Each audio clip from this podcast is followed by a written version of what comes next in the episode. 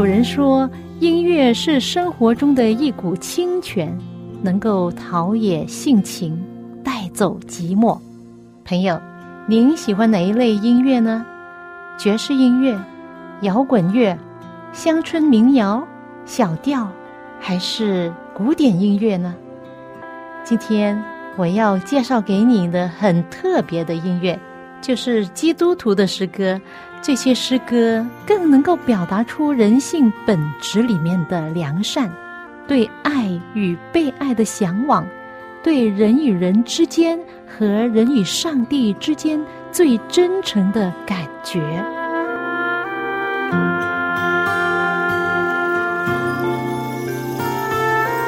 亲爱的听众朋友，您好，又到了我们走进心中的歌节目时间，我是肖阳。谢谢您陪伴我这半个小时的节目光阴。今天的天气如何呢？早上起来，不管外面的天气是阳光还是暴风雨，自己内心仍然处于阳光天气。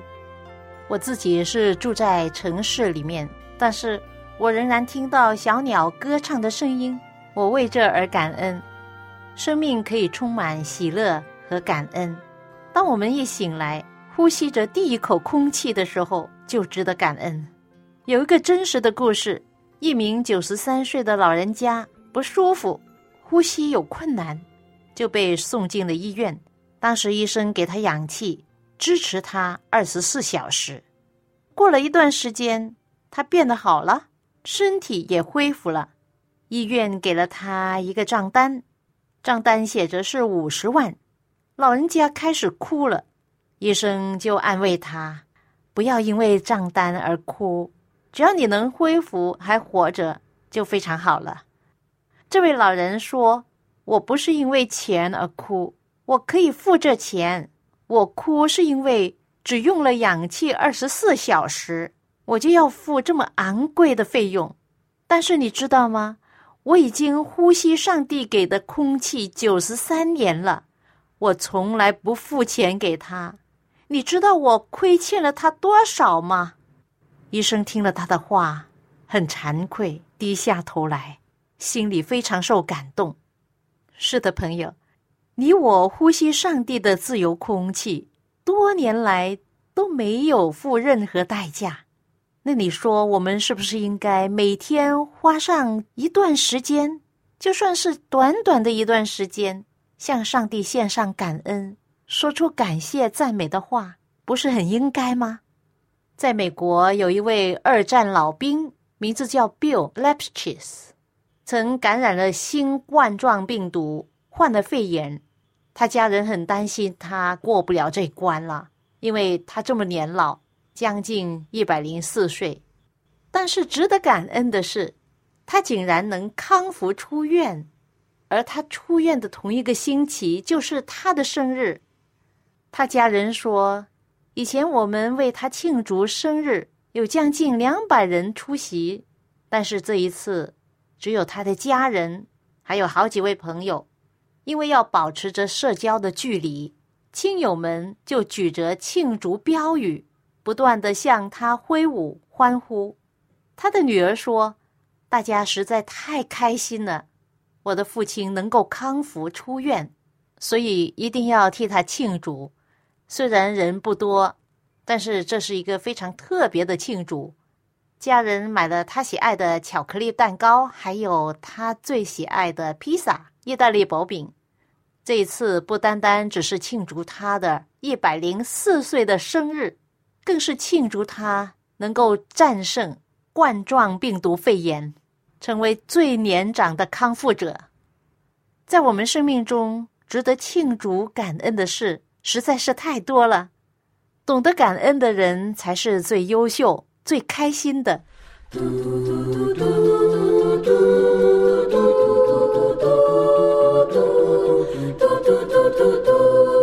有时遇见困难如同大波浪，有时有愁丧胆似乎要绝望。若把主的恩典从头数一数。必能将你惊讶历史了欢呼，主所赐的恩典，样样样样要数。主的恩典都要记清楚。主所赐的恩典，样样都要数，必能叫你惊讶，你失乐欢呼。I'm gonna sing, sing, sing. I'm gonna shout, shout, shout. I'm gonna sing, I'm gonna shout. Praise the Lord. When those gates open wide, I'm gonna sit by Jesus' side. I'm gonna sing, I'm gonna shout. Praise the Lord. I'm gonna sing, sing, sing. I'm gonna shout, shout, shout. I'm gonna sing, I'm gonna shout. Praise the Lord. When those gates open wide, I'm gonna sit by Jesus' side. I'm gonna sing, I'm gonna shout. Praise the Lord. 非常好听的清唱，是来自我们教会在台湾和平教会的一班年轻人所唱出的一首古老的诗歌《数算恩典》。现代人，特别是青年人，真的需要学习凡事感恩。有一位成绩优秀的青年去申请一个大公司的经理职位，他通过了第一级的面试。公司董事长要做最后的面试，最后的决定。董事长从这位青年的简历上发现，这位青年的成绩从中学一直读到研究生，一贯都是很优秀。面试的时候，董事长问他：“年轻人，你在学校里拿过奖学金吗？”那青年回答：“没有。”董事长就问：“那是你的父亲为你付学费吗？”青年人回答。我父亲在我一岁的时候就去世了，是我母亲给我付的学费。董事长问：“那你的母亲是在哪一家公司高就啊？”青年人说：“我的母亲是给人洗衣服的。”董事长看着他，就叫他把手伸出来。他看见眼前一双洁白的手。董事长问：“你有没有帮过你母亲洗衣服啊？”青年人回答说。从来没有，我妈妈总是要我多读书。再说，妈妈洗衣服比我快得多。董事长说：“我有一个要求，我建议你今天回家之后，帮你的母亲洗她的双手，明天上午再来见我。”这位青年人觉得自己成功面试的可能性很大，于是他高兴的回到家后，就替他的母亲洗手。他母亲受惊若宠，就把手伸给孩子，很开心的让他洗。这位青年人给妈妈洗手的时候，渐渐的眼泪都流下来了，因为他第一次发现，他母亲的双手都是老茧，还有个伤口，在碰到水的时候还痛得发抖。年轻人第一次体会到，母亲就是每一天用这一双有伤口的手。洗很多衣服赚钱替他付学费，母亲的这双手就是他今天毕业的代价。青年人给母亲洗完手，一声不响的把母亲剩下来的脏衣服全部把它洗完了。当天晚上，母亲和孩子聊了很久很久。第二天早上，青年人回去见董事长，董事长看着这青年。红肿的眼睛，就问他说：“可以告诉我，你昨天回到家之后做了些什么吗？”这位青年人说：“我给母亲洗完手之后，就帮母亲把剩下的衣服都洗了。”董事长说：“请你告诉我你的感受。”青年人说：“第一，我懂得了感恩，没有我的母亲，我不可能有今天。第二。”我懂得了要和母亲一起劳动，才会知道母亲的辛苦。第三，我懂得了家庭亲情的可贵。董事长说：“我就是要录取一位会感恩、懂得体会别人辛苦，不是把金钱当作人生第一目标的人来做经理。”你被录取了。这位年轻人后来果真工作努力，深得大众喜欢。和拥护，员工们也都努力工作，整个公司业绩大幅度增长。假如一个孩子从小娇生惯养，习惯了被人围着宠着，什么都是以自我为第一，父母亲的辛苦都不知道，那将来当他踏入社会，是不能成大事的，也不会感到幸福，因为他不懂得珍惜，可能会容易怨天尤人。你可以让你的孩子住得好，吃得好，学得好，享受优越的环境。然而，你也可以让你的孩子在吃饭之后帮你洗洗碗、扫扫地。做一些家务，这是一种品格的造就。更重要的是，让孩子学会怎么样感恩，时常感恩，他就会成为快乐的人。每逢遭遇战争，不论大或小，都要丧胆，因我救主早生了。若属主的恩典，他深越帮助，安慰引导我们，一直见天赋。主所赐的恩典，样样都要数；主的恩典都要记清楚。主所赐的恩典，样样都要数。必能叫你惊讶，必能叫你惊讶，必能叫你惊讶，你失了欢呼。必能叫你惊讶，你失了欢呼。来自我们教会在台湾和平教会的一班年轻人所唱出的一首古老的诗歌《数算恩典》。以前我们家养过一只狗，名字叫金兵，它很可爱，很活跃。就因为我们收养它，给它吃，给它住，它就认定我们是它的主人。我们去到哪里，它就想跟到哪里。好像一位保镖要保护主人一样。如果我们出门，他一直的走走走，走了很远，跟了很远，直到我们看不见为止。然后我们回来的时候，他老远就迎过来，要欢迎我们回家。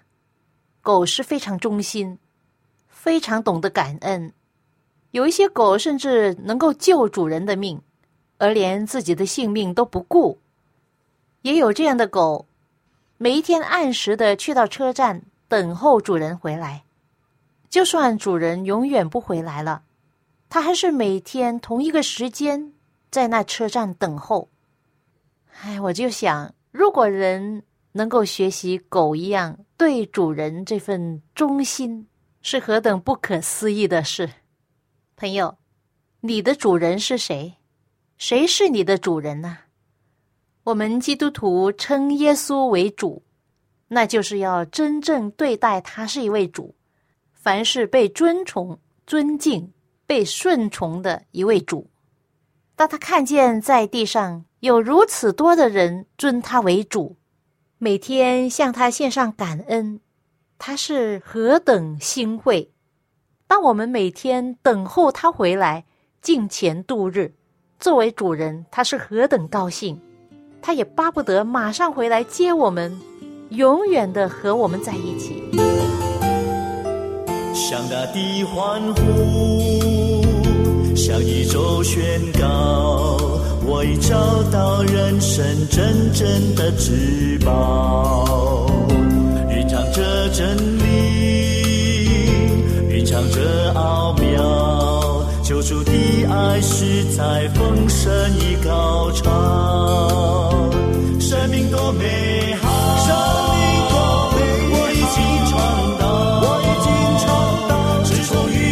遇见主，心情不同了，不会再计较，不会再计的需要多少，的需要多少，因我已找到永恒的依靠，永恒的依靠。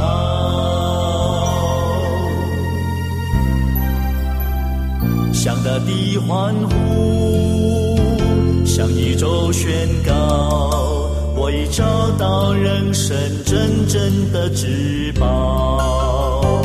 蕴藏着真理，蕴藏着奥妙，救主的爱是在丰盛与高潮。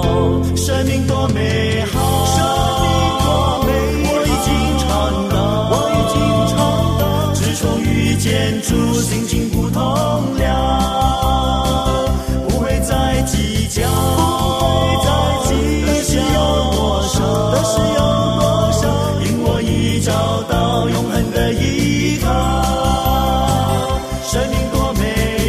来自三一六音乐事工的诗歌创作，其中的一首歌名叫《永恒的依靠》。是的，当你真正的认识主耶稣为你真正的主，并在生活中经历过他，你就会发觉你的生命不一样了。朋友，如果你觉得信仰对你有好处，你还在寻找谁是你的主，那么我希望你能够给主耶稣和自己一个机会。你就认定耶稣就是你要找的那一位。在这世界上，无论你是谁，都会遇到灾难、疾病，每个人都会遇到苦难。这些痛苦让人向往永恒的医治。很多时候，上帝让人借着这些痛苦使人悔改。在旧约圣经出埃及记第十五章记载了一个故事。摩西当时带领以色列人离开埃及为奴之地，他要带领以色列的几百万人过红海，如同走干地，而后面有埃及的兵丁追赶，都被淹没在海中。上帝奇妙的带领和拯救，使得他们非常的感恩，他们唱歌跳舞，感谢赞美上帝。在顺利时，感恩赞美上帝是非常容易。然而，当他们遇见困难的时候，怨言就来了。他们到了旷野，走了三天，找不到水。他们所带的水已经喝光了。到了一个地方叫马拉，那里的水不能喝，因为水是苦的。百姓们就向摩西发怨言说：“我们喝什么啊？”摩西呼求上帝，上帝指示他把一棵树丢在水里面，水就变甜了。上帝在那里为他们定了律例典章，在那里试验他们。又说：“你若留意听上帝的话，又行上帝眼中看为正的事，留心听我的诫命，守我一切的律例，我就不将所加与埃及人的疾病加在你身上，因为我耶和华上帝是医治你的。”这里说上帝是施行医治的上帝，这什么意思呢？这里有条件的。他说：“你若留意听你上帝的话，行上帝眼中看为正的事，留心听上帝的诫命，守上帝一切的律例，这就是上帝医治我们的条件呐。”但是现在很多人想很轻易的得到上帝的医治。却不想改变自己错误的生活方式，不悔改自己的罪，不愿意抛弃罪恶，只想轻易的得到拯救，而不想遵行上帝的诫命，不按照上帝的话去做。这并不是上帝医治的方法。上帝医治我们的理由是让我们遵行他的诫命，按照他的旨意去生活。为什么上帝饶恕我们，赦免我们的罪呢？是为了让我们行义，为了让我们不要再犯罪。为什么当年上帝让以色列人经历拉玛的苦水？当时上帝带领他们过红海，如同走干地，让他们看到如此惊人的神迹。之后呢，让他们经历三天之久的干渴。朋友，你有没有尝试过三天不喝水？干渴比饥饿更难受，是不是？一个人可以三天不吃东西，但是不能够不喝水。当时以色列人过红海之后，旅行了一天，再也找不到水，也没有泉水，也没有河水，天上也没有下雨，他们带的水已经喝完了，就希望上帝能够降雨给他们。但是第二天依然艳阳高照，看不到雨水，也找不到泉水。第三天太阳依然烤人。口渴的快要死了，人身体的四分之三都是水，没有水就会浑身酸痛。这时候他们就发怨言了。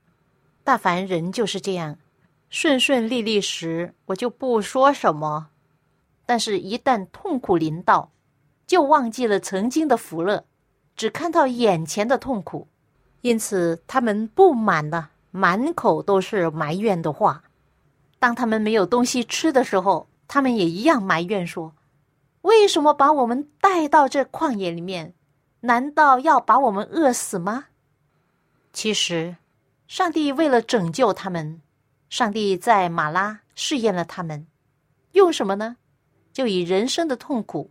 其实啊，痛苦是上帝查看人对他的信心如何。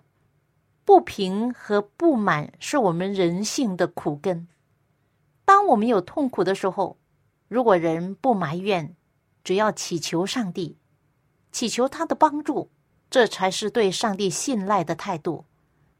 上帝凭着人所受的痛苦时候的态度来试炼人的信心和忠心，接着人的态度和表现就可以分辨谁是属于上帝的。圣经启示录记载着，当末世的灾难来到的时候，恶人就涉毒上帝，不肯悔改。他们特点就是毁谤上帝、咒骂、不满、不平、埋怨、涉毒上帝，不将荣耀归给上帝，不感恩、不赞美上帝。其实，上帝可以通过很多的方法、很奇妙的神迹来施行拯救、医治。但是这一切如果来得太容易，人就不珍惜，也不愿意悔改，那么上帝的奇迹和拯救又有什么用呢？是没有益处的。所以，上帝通过这样的方式医治我们属灵上的疾病。上帝赐下自然疗法、饮食改良、改变错误的生活习惯和生活方式，这样人才能够转回正路。活在上帝的旨意之中，上帝的意志就在他的话语中和诫命之中。有两位强盗与耶稣一同钉十字架，一个在耶稣的左边，一个在右边。他们两个态度是怎么样的呢？一个懂得认罪悔改、感恩，求主耶稣德国的时候纪念他，于是他就得到主耶稣美好的应许。他的结果是得救，将来可以享永福；但是另一个却诅咒、苦读、亵渎上帝，轻视主耶稣的救恩。他死不悔改，结果就死路一条了。今天世人是不是也是这样呢？就好像以下我要分享给你的这首歌所唱的：“今天世界已经败坏了，就好像……”古时挪亚的时代，天灾人祸不断的接踵而来，真的叫人心寒，叫人悲哀。世人对圣经古老的预言以及它的应验视而不见，甚至讥诮上帝何在呢？他们却不知道，因为上帝爱世人，他在宽容等待，等待世人悔改。亲爱的听众朋友。希望在主耶稣回来之前，你我都能够好好的反思自己，真正悔改自己的罪，可以守节心清的等候他回来，在云中与他相会。最后送给你的这首诗歌，就是我有机会参与三一六录音制作了这首。还要等多久？愿上帝的爱临到你和你的家人。我们下一次走进心中的歌节目中再会吧。还要等多久才能回天乡？回到主应许赐给我们的地方。他曾经说过，等他预备妥当，就必再来接我们回天上。还要等。多久主才会再来？世界已败坏，就像诺亚的时代。天灾与人祸不断接踵